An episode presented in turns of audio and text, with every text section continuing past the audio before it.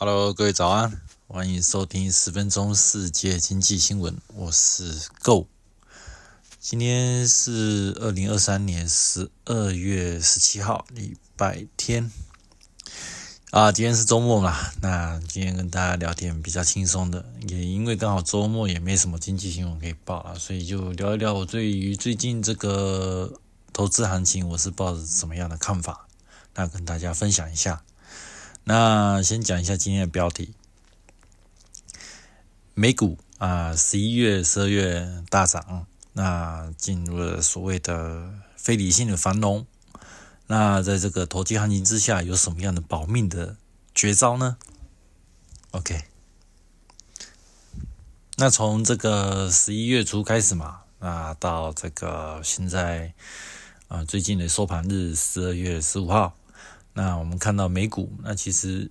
其实还不止其他不止不止美股了，其他股市也是相对大涨啊。那今天就稍今天就稍微就是集中在讲美股这部分。那其他如果说是像是台股投资人或是其他股市的投资人的话，你可以参考一下你们自己的那个所谓的大盘指数。那我前面讲的是美股。呃，美股的标普五百指数呢，它从十一月初到十二月二十五，十二月十五号啊，已经连续已经上涨了这个十二趴，百分之十二。那代表这个美国的科技股的这个纳斯达克指数一百，那它上涨了这个百分之十五。那道琼工业指数呢，也上涨了百分之十二。那特别是它已经创了这个所谓的历史新高。那费城半导体指数呢，它也上涨了百分之二十八哦，很多，它也是创了这个历史新高。那代表美国的中小型这个股票的这个中小型公司的股票的这个指数，呃，罗素两千嘛，它也上涨了百分之二十。所以基本上不论是哪一种指数，在美国都是呈现一个大涨的一个趋势嘛。那我们就会。开始啊，我们可以看到很多的新闻媒体开始说，哎，这会不会所谓进入了所谓的非理性的繁荣？那什么是非理性的繁荣呢？那这一期就跟大家来说明一下这个非理性繁荣的定义，还有它这个非理性繁荣所产生的这个是产生的原因。那非理性繁荣指的就是呢，当资产的价格啊已经严重了脱离了这个基本面。那剩下的就是由所谓市场的这个参与者，他们的主观的情绪啊，去带动了一个啊，可能大量的购买啦，啊，造成这个价格的持续上涨的一个这个现象。那你如果说那把它换作话说，换换作一个名词的话，其实就是一个投机行情，也有人称它说称它是一个市场的泡沫。那当初这个非理性繁荣这一词这个用词呢，开始变得有。开始变得有名，呃，大家普遍的拿来使用的时候，是当初是是在这个，呃，网络泡沫时期的这个一七呃，一九九六年那个时候，那前美国的这个美联储主席格林斯潘在这个公开的演说的时候呢，就曾经就使用过这个非理性繁荣这一词来形容现在来来形容当前那个时候的市场。那非理性形容也不是他发明的，而是过去一些可能在更早以前几十年前就已经还有经济学家就是提出了一个这样的概念。只不过在那时候的公开演说的时候，呃，引起这个市场的一片哗然。然后，呃，果真也就是在嗯，我们也知道嘛，泡沫泡沫大概是两千年、两千零一年的时候，那时候出现那个所谓的崩跌嘛，股市出出现了一个暴跌的一个情况。那从那次之后呢，那普遍啊，就是在媒体或者是说一般的这个经济学家就开始使用了这个名词来去形容说，哎，现在市场好像发现了一个过热一个情况哦，这个情况，这个啊，这个情形发生，那到底是什么样的原因会产生出这个所谓的非理性繁荣呢？那我们来看一下，这边主要大概提供所谓的三大项的一个原因嘛。那我们先讲第一个。呃，这是受到这个时代的影响了。那投资者呢，啊，一般普遍的都是相信说自己所处在的时代，自己所处的这个时代是非常特殊的。那因为某项的科技或某项技术的进步，那导致呃未来很有可能会走向未呃前所未有的一个繁荣的一个景象。那因此，所以大家就嗯争先恐后的就开始进入市场啊，买股票啊，说呃接下来可能这个看好某某产业，那这个产业从此以后很可能会啊可能一年翻两倍，两年翻四倍这样的一个情形，然后大家都开始就是有一个疯魔的一个心态嘛。然后就是怕说，嗯，今天不买，明天会更贵，这样一个心理，所以大家就是一窝蜂的就跑去啊，就就就跑去做这个购买一个动作，那因此就把这个股票的价格越推越高。那这时候的人们呢，我手上握的这个股票，等于就是未来的一个希望嘛。呃，人们的时候说，其实其实在这个情况呢，他就会非常的啊。呃，很有自信，然后呃很有信心。那即便说这个现在这个股票价格呢，已经远远超过了这个正常的范围了。那但是但是呢，他还是不断的去说服自己说，嗯，没关系，这次不一样。我所处的这个时代呢比较特殊，你不能用过去的标准去判断现在这个股票的价格嘛？诶，听起来好像有没有很眼熟嘛？对不对？好像这种情况，好像大家都以为说，诶。这次不一样，这次不一样。但实际上呢，历史都是循环的。这种事情呢，一直以来都在发生，不管说是过去或者到现在，甚至未来还有可能继续发生。那举例来说啦，嗯，像是呃两千年的时候的网络泡沫嘛，那还有现在的这个 AI。也其实也是有有有这种情况发生嘛？大家都认为说，哎，AI 的这个技术发生技术之后呢，会改变一个人们的生活啊。以后呢，就是在人力资源上面的话，可以有 AI 来辅助我们，那我们可以更事半功倍的去完成我们的工作的目标嘛。但是，但是你现在讲哦，因为你现在看，现在这个 AI 虽然说已经有出来这个所谓的生成式 AI，可以帮助我们迅速的，就是处理一些啊比较繁忙的一些比较。繁杂的一些失误嘛，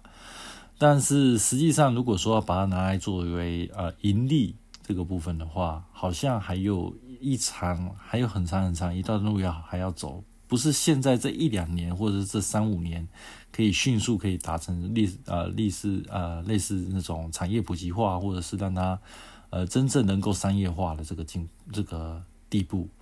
那。所以说，现在这 AI 其实你要说它是泡沫呢，应该就是泡沫吧。但是这个泡，你说泡沫的话，这一定不好吗？这个难道说你这样会不会是看衰这个未来这个 AI 的发展呢？其实我觉得这是会是，这是应该是两回事啊。因为过去你想哦，就这么想一下，就是在那个网络泡沫那时期嘛，那时候也是因为啊呃，大家对于那时候网际网络才刚发明出来，然后大家就是期待说，哎，未来可能可能会因为网际网络关系，然后我们连接这个世界的讯息可以变得，嗯，可以四通八达，然后世界不管是哪一端都可以互相进行联络，或是资资讯的传递嘛。那未来可能可能会有新的这个啊，会有更好的一个呃繁荣的一个呃。嗯，未来跟目标可以在这等着我们嘛？所以那时候就是其实股票都不管不管三七二一，反正就是先炒高就对，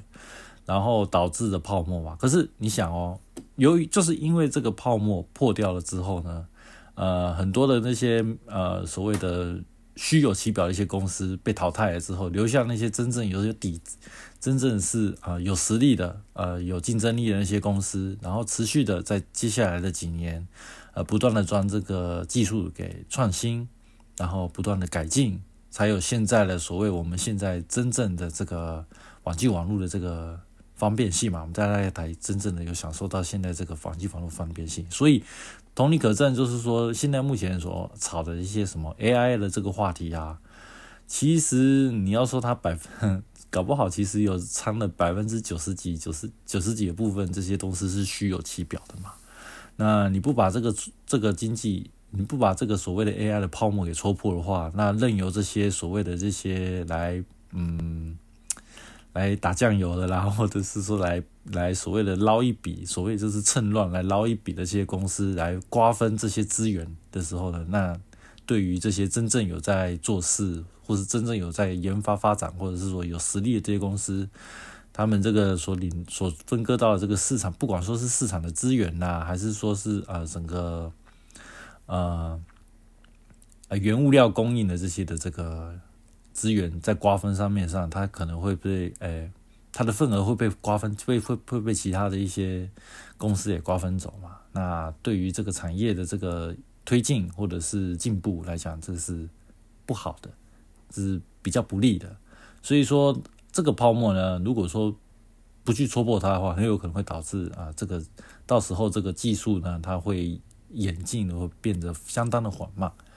那你唯有就是去戳破它，让这些所谓的虚有虚假公司全部步入原形，然后呃破产啊，或者是整个就是倒闭啊，留下来这些真正的是有一些实力的公司的话，才有办法去啊把这些资源给集中，然后去啊创造出啊更有一些啊更实用性或者是呃更进步的一些 AI 的这些的应用。OK，那第一个讲到就是这个时代的影响嘛。那第二个我们就提到这个媒体的这个渲染。那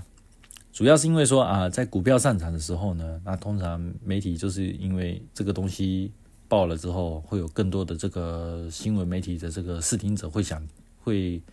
会想听嘛，会带来流量嘛，所以他会大量的去报道这些股市的这个利多消息。所以我们平常看到说，诶，通常在呃，所谓的呃牛市的时候，这时候的这个利多消息，新闻媒体报利多消息都越多嘛。啊，到到了熊市，几乎大家都在都在报利空的消息嘛。所以，呃，就是有这样的一个情形就发生。因为这个媒体它总是要说啊，他去去迎合他的这个所谓的这个呃所谓的观众或者是呃听众。那有时候。呃，如果说比较激进一点，或者说啊，为了要抢流量的话，甚至有些会开始做一些夸大的一个行为嘛。那像是啊，例如说，嗯，像过去在啊比较二零年、二一年的那时候牛市的情况嘛，就有人在喊说什么，哎，台积电很有可能会上，哎，上看一千啊，或者是说比特币很有可能会上看十万美金啊。之类之类的这些比较夸大一点的这些所谓的啊，你说是媒体的这个消息呢，或者是一些所谓的一些传言嘛？那在这些媒体渲染之下呢，大家听了之后呢，哦，有利落消息，那大家就赶快听了之后就赶快去做一个买入的动作嘛。那在股票经过呃大量的投资者进行一个购买的行为之后，这个股价它就会被。就会跟着水涨船水涨船高，这个发音有点怪怪。OK，那进一步呢？因为股价上升了嘛，那进一步就是验证说，诶，这个新闻媒体报的，诶，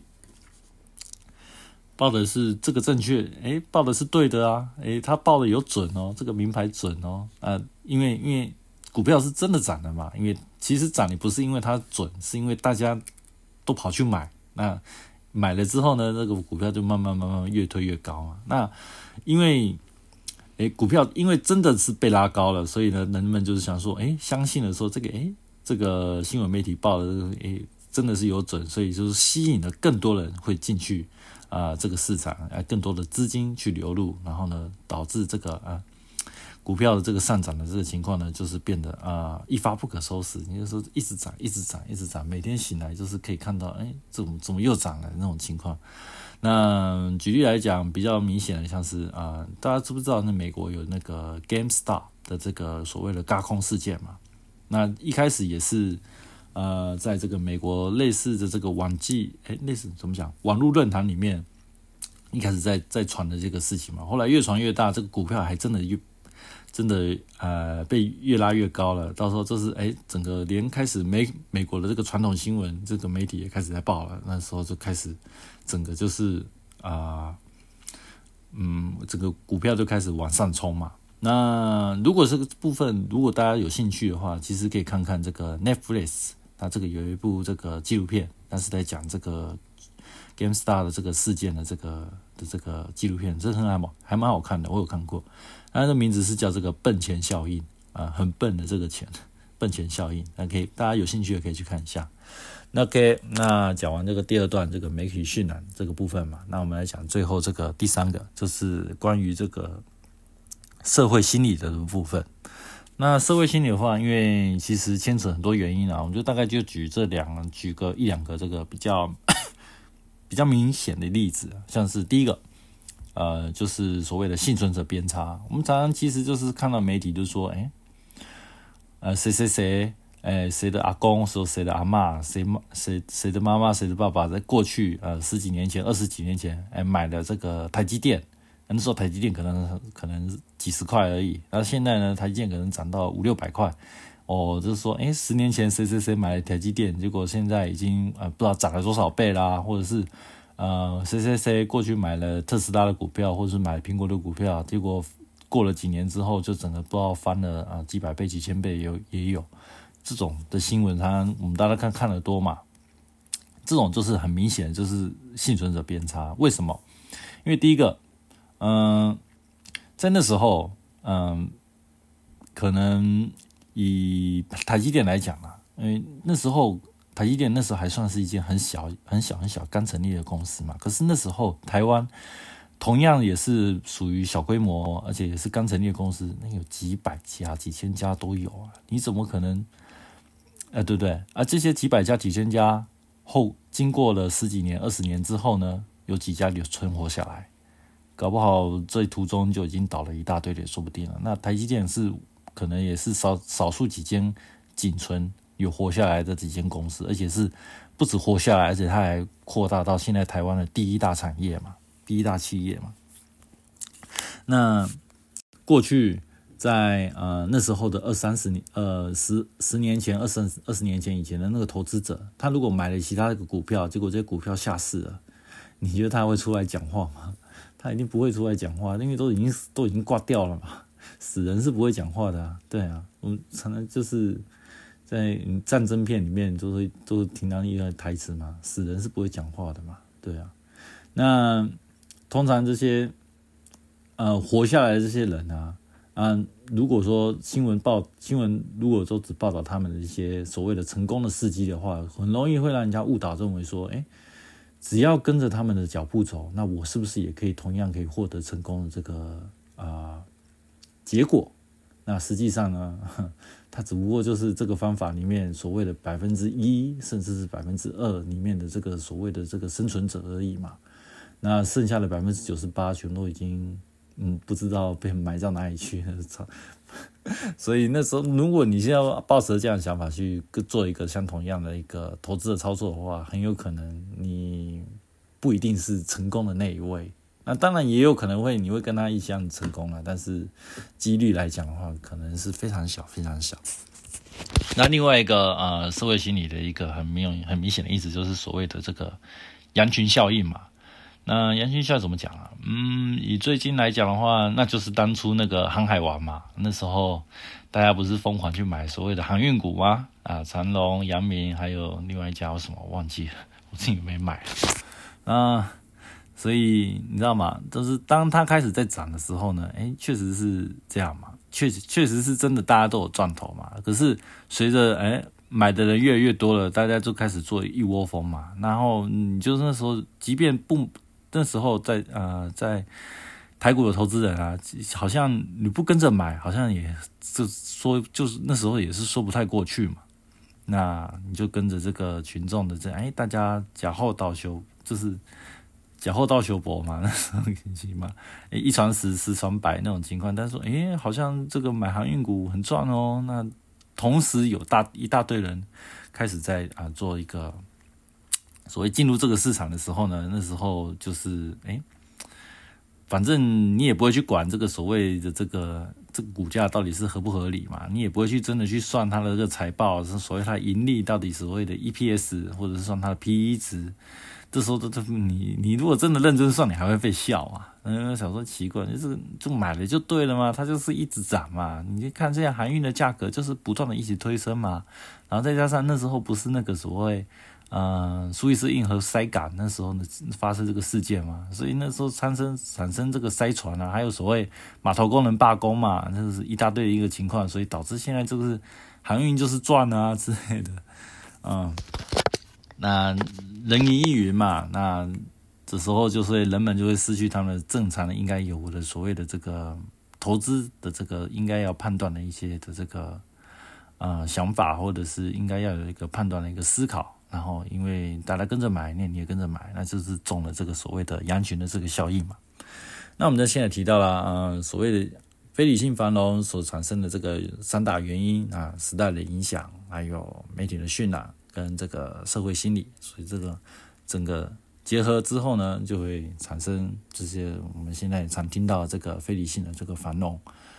OK。那其实我们现在这个市场啊，那不管说是美股啦、台股啦，甚至是我在这个日本也有这个日本股股市也是出现了一些啊所谓的这个投机的行情嘛。那要不要要不要真的？哎，可是投机行情，如果说你什么都不做，你也什么都不买，就纯粹只是抱着现金，然后就看着人家这样在这边市场里面开始啊杀进杀出的。嗯，这样好吗？应该也会，应该你自己也会手痒了。我自己也是觉得，诶，看看到别人在赚，自己好像什么都没有，完全都没有做什么任何的行动的话，好像也是蛮亏的啦。那如果说自己也想，也想来参与一下，或者是也想嗯进入这个所谓的投机市场，稍微想要多赚一点所谓的零用钱的话，那又很担心说这个嗯这个风险。会不会太大啊？说如果哪一天如果哎市场出乎出出现了一个意想不到的一个下跌的时候，那该怎么办？那在这个投机行情有哪些一个保命的招式呢？以我自己的这个啊，其实收藏也不长了，我自己投资的这个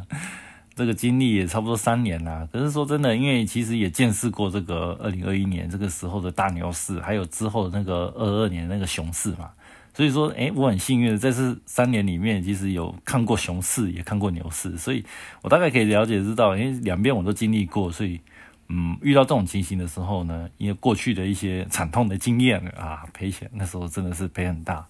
然后呢，就学到了很多东西，所以在这个情况呢，那跟大家分享一下我自己这个时候，如果说是遇到投机行情的时候，会有哪些的保命的招式。OK，首先第一个啦，呃，我觉得最重要的一个心法就是你必须要先对自己诚实，这点很重要。为什么？啊，你这次你要你，呃，抱歉，先喝一下水好了。哦，讲好久。哎，OK，你要先呃，先摸摸，先问问看，问问看你自己，你要对自己诚实，就说，哎，我这次进场。就是做短期的投机，呃，千万不要抱持着说什么其他一些什么想象。那如果说这次，如果说，哎，我这次进场之后，如果做错了，哎，该止损就该停损就停损了，不要不要变，不要骗自己说是那个啊，是长期投资，哎，怎么短线的投机就变短线，就变长期投资，那就一直抱着，一直抱着，不论它今天掉了，呃。跌了十趴，跌了二十趴，跌了三十趴，跌了四十趴，你都卖，你都你都不卖，然后你就一直拿着，就说，哎，反正这个只要拿着，总有一天它都会涨上去的。结果短线投资、短线投机就变变变变成所谓的巴菲特这种长线的这个价值投资。那如果说它真的涨上去的话，那也那也真的还好。如果说它就是真的，哎，一直跌，一直跌，永远永远都涨不回去了，像。所谓的嗯，像那时候宏达电啊，那时候的情况也是嘛，那有它就是回不去那时候的价位的嘛，对啊，不论你等多久都是嘛，啊，即便是真的让你等到了，可是这段时间你的钱就是永远被卡在那个地方嘛，啊，如果说这时候有一些更好的标的的话，你就等于是失去了那些所谓的投资的机会嘛，所以不论说是呃有涨回来或是没有涨回去，对你来讲都是蛮亏的啦，所以第一个这个心法。对自己诚实很重要。那 OK，那接下来就实际操作的部分嘛。那接下来就是啊，你要保留一部分的现金啊。那意思是什么？就是不要 all in。那其实我觉得 all in 这个心态的话，就是基本上你就是眼前就是只有看到利益啊，啊，你没有想到说，如果哪一天出现什么事的时候，你完全没有想象得到任何的风险一个。啊，所谓的避险的一个心态，这个准备嘛，那你钱都已经投下去了，啊，你所谓的损益，这时候股票这个损益多少，你这个总资金就是整个整个整个就是啊跟着损益多少嘛，你这个股票跌了十趴，啊，你的全部的资金就跟着跌了十趴。如果开杠杆那更爽了，可能就更大了嘛，对啊。那我觉得这个心态其实连赌徒都不如了。人家说这个东西就其实跟在赌没两样，但我觉得说不会啊。你就算你真的，你真的如果哪一天跑去澳门或者跑去拉斯维加斯，你去赌场嘛，你真正的在赌的时候，你也不可能每把都 all in 啊。你一定又不是拍电影拍那个赌侠或者是赌圣，就每把都给你说狠，对不对？你一定就是每一次每一次玩玩，不管是玩饺子老虎，或是玩普什么德州扑克这些东西，你都是一开始或者是买什么俄罗斯轮盘嘛，对 不对？你都是拿一些小金额，然后一点一点慢慢玩嘛，那对？你一次就每一把说哈，那你不是输光了，那你就只能回房，只能回房间 睡觉了嘛，对不对？那我是觉得 all in 这个心态其实。连赌徒，连连连一般的赌徒都不如啊，所以这个东西其实是一个还蛮笨的一个策略了。那接下来还有一个保命招，就是呃第三招嘛，嗯，选择流动性比较高、流动性高的标的。那为什么呢？因为如果说假如说真的哪一天市场发生了意想不到的一些状况啊，发生暴跌的时候，那人们开始会开始抛售这个自己的首先手边的持股嘛。能不能卖得掉，这个就是很大的一个重点如果说 你首先你买的这个商品，它这个本身的量是一个很少的，那你如果发生一些重要的一些呃一些重大情况，你会发现，哎，糟糕，我卖不掉，没有人卖，没有人买，没有人去接啊。那卖不掉的话，你你就只能眼眼睁睁的看着它一直从十八跌二十八、三十八，甚至到七十八十，甚至到九十都有。那其实这一点，我其实我就我就觉得台股这个部分的话，其实是有点危险，因为台股有所谓的涨停板、跌停板嘛。我之前有看过那个一边这个啊这个 YouTube 的一个影片嘛，它里面就是讲到说，他过去在投资的时候呢，就遇到过一个股票可以连续十个交易日都在跌，都在都在跌停板，哎，那时候是完全都卖不掉，欲哭无泪啊，连续十天呢都在跌停板呢。这个这个就很惨啊！那如果说你相对如果说是玩美股的话，其实美股就没有涨停，就没有涨停跌停嘛。那你如果买到的是像一般这种苹果或是特斯拉这种大股票，对不对？你只要设定好这个价位，只要低于这个价位，它就会自动卖出。这个东西你只要设定好之后，你就可以不用每天盯盘嘛。啊。时间啊，如果说真的跌到这个价位的时候，它就直接帮你做一个止损的一个动作，所以很方便啊。你也不用怕卖不掉，因为它没有所谓的涨跌幅限制啊。对啊，OK。那接下来讲第四招啊，在投机行情的时候呢，千万不要幻想你自己可以买到最低点，或者是啊卖在最高点。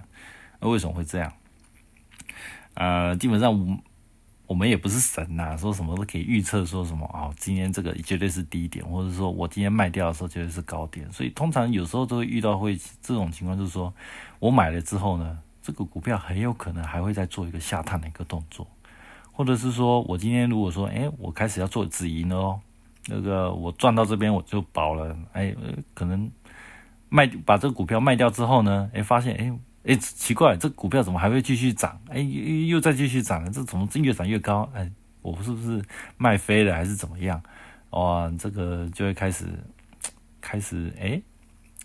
呃，急啦。那时候说，哎，那我不然我就再买回来，我就再买回来，再再再再继续持有好了。呃，千万不要这样子。我就觉得，嗯，通常在这个时候呢，人心里一慌的时候，他很难会做出一个正确的判断了。那通常。呃，这时候如果卖然贸然追高的时候，啊，你的这个风险其实是非常非常大。那基本上啦，我是觉得说，不管说是在投机行情，或者是在一般的普通的行情里面，我认为，不论你哪一次的操作，不论你哪一次的买进卖出，只要有赚，那不管说是赚一点点，还是说赚很多，我都觉得你都是都算是赢的啦。所以你不用去，嗯。哎，例如说，嗯，去责怪自己说，哎，你怎么 早知道我就多拿一点就好啦，我怎么那么早卖嘞，对不对？其实你不用去太苛责啦，因为基本上多的是机会啦，你也不差这一天嘛，对不对？而且这一次的投机行情完之后，搞不好明年也会再出现一个新的投机行情，说不定啊。那最主要就是啊，不要让自己亏的太多嘛，这个这是最重要的一点嘛，风险控制好。OK，那第五招，最后一招，也就是，哎，这个还其实是非常重要的一招了。嗯，当你如果说设定所谓的这个停损这个停损点的时候呢，如果真的到了之后呢，你要严格的去执行你的停损，你不要心存侥幸。那为什么这个很重要呢？第一个啦，啊，停损它可以把你的这个所谓的损失控制在一个最小的一个范围之内嘛，你不会因为。当只要你做一个停损动作的话，你的损失就不会继续扩大嘛？因为接下来如果会发生什么情况，你也不知道嘛。但是很多人就会怕说，哎，我这个停损下去之后，会不会，呃，我卖掉之后，这股票又涨回去了？那我是不是被所谓的所谓，哎，卖在阿呆股啊之类的？阿呆股，这个股票，呃，股市里面常常在讲说，阿呆股，那卖在这边都是很笨的，很笨的阿呆，所以。我是觉得，嗯，就就很多人会心存侥幸，就说，哎，我再多拿，我再多报一下下，搞不好它又涨回去了。通常，嘛，有时候是真的也是会让你涨回去的，这个也是不能说没有。可是，如果，呃，如果每个人都是有这样的一个，如果你每次都是做一个侥幸的心态的话，嗯，今天可能让你躲过了。如果哪一天，呃，你没躲过，它是一口气直接往下探，而且是那种非常那种啊可怕的那种，一次给你腰斩啊，甚至可以跌掉六七十趴那种的那种，哎，只要出现那一次，你就基本上就 GG 了。所以不要去赌这种情形发生嘛，因为即便这种几率啊，假如说这个几率如果说是一个非常低的一个几率的话，那我那种跌五六十趴那种几率那。你就，但是这种几率即便再低，它也不会是零啊。但是你不要去拿你的这个全你的身家财产去赌在这个极小极小的一个几率嘛，因为它一旦发生的时候，你就很有可能就是很有可能你的财产就已经折半了，是说不定了。所以，嗯，以真正的一个风险控制的一个角度上来言的话啊，严格执行停损呢，呃，这绝对是一个非常好的一个方法。那也是一个非常好的一个纪律的一个表现。那有可能啊，你可能会啊，偶尔几次会砍在所谓的阿呆股，但是呢，长久下来呢，这种的这个啊纪律的这个行为呢，它可以帮你啊赚到比你现在亏的这个钱还要好几倍、好几十倍、好几百倍的这个利润出来。那你现在也许可能亏了一点点，可能将来他能这个行为的养成，这个习惯的养成，他可以帮你赚的更多。OK，那今天的分享就到这边了，讲的还蛮多的，没关系啊，周末了，这就大家轻松一点嘛。OK，下个时间我们再次再见啦，拜拜。